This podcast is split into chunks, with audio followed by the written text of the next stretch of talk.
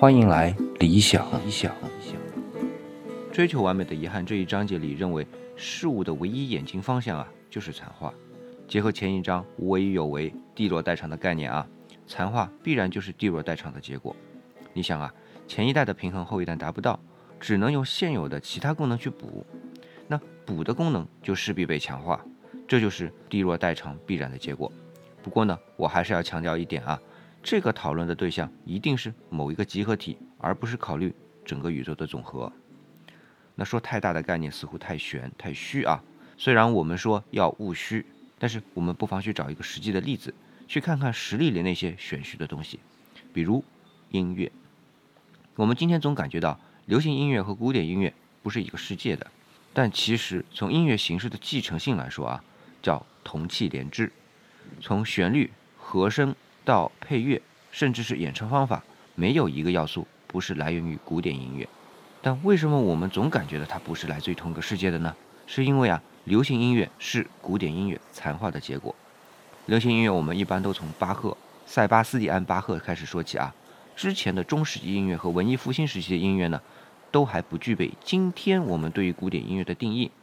但其实音乐的内容是一样的，是会和内心产生共鸣的。只不过那个时候把音乐分为两类，宗教音乐和世俗音乐，那很少有人提及啊。然而内容非常丰富，我以后有机会会慢慢来讲述啊。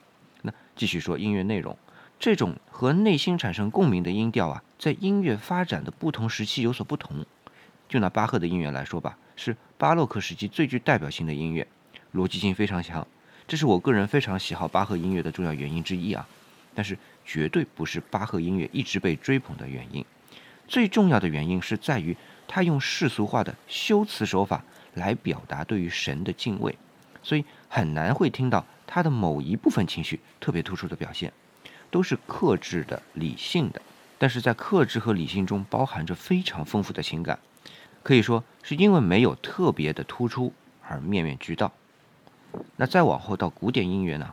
最熟悉的就是海顿、莫扎特和贝多芬。虽然情感的表达依然是比较平衡，但是海顿的恬淡、莫扎特的明快、贝多芬的冲突，都已经可以有非常明确的感情色彩。那接着浪漫主义的音乐，比如说舒伯特、舒曼和勃拉姆斯，他们的乐曲啊，更多的渲染是某一部分的情绪。再往后后浪漫主义、印象主义的这些音乐，一步步到今天流行音乐啊，都是越来越突出某一个片面的情绪。而抛弃了情感平衡的表达，这也是音乐上残化的体现。那但是我们拿印象主义音乐来说啊，并不只有一首乐曲啊，各位作曲家在各自的作品中表达了对于某一个偏向的深入思考。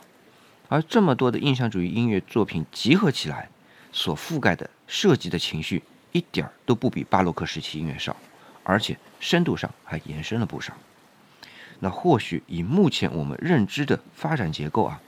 要把外延延伸，只有集合单个方向的突破才能办到，而对于个体呢，残化就是代价。